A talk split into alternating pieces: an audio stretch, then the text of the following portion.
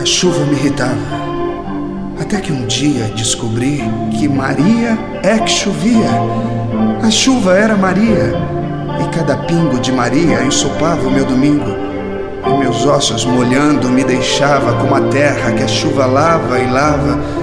Eu era todo barro sem verdura. Maria, chuvosíssima criatura. Ela chovia em mim em cada gesto, pensamento, sono, desejo o resto. Era chuva fininha, chuva grossa, matinal e noturna, ativa. Nossa, não me chovas, Maria, mais que o justo chuvisco de um momento, apenas susto. Não me inundes de teu líquido plasma, não sejas tão aquático fantasma. Eu lhe dizia em vão, pois que Maria, quanto mais eu rogava, mais chovia. E choverando atroz em meu caminho, o deixava banhado em triste vinho que não aquece, pois água de chuva mosta de cinza, não de boa uva. E eu lhe gritava: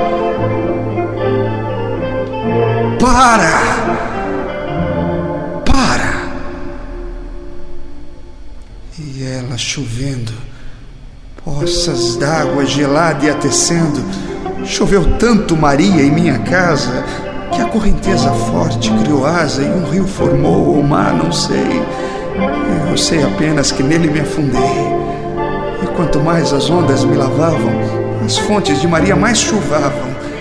De sorte que com pouco e sem recurso, as coisas se lançaram no seu curso e era o um mundo molhado e sovertido sobre aquele sinistro e atro chovido os seres mais estranhos se juntando na mesma cosa, pasta e clamando contra essa chuva estúpida e mortal. Catarata. Jamais houve outra igual. Os navios sussobram. Continentes já submergem com todos os viventes. E Maria chovendo, e Maria chovendo. Eis que a essa altura dela e de fluida humana infibratura, Deus piedoso e enérgico bradou não chove mais, Maria! E ela parou.